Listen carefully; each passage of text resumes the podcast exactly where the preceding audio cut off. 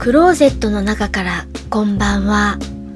今日は2018年1月26日金曜日。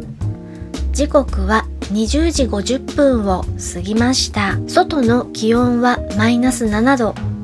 お天気は雪。昨日からまとまった雪が降っていて40センチくらいは積もりました。今日は少し困っていることを話します。ポッドキャストが好きなのでいろいろ登録して聞いていますが追いつかなくて未調のポッドキャストが溜まっています未調のポッドキャストを聞くために1.2倍速で聞いたりすることもあるのですがそれだとなんだか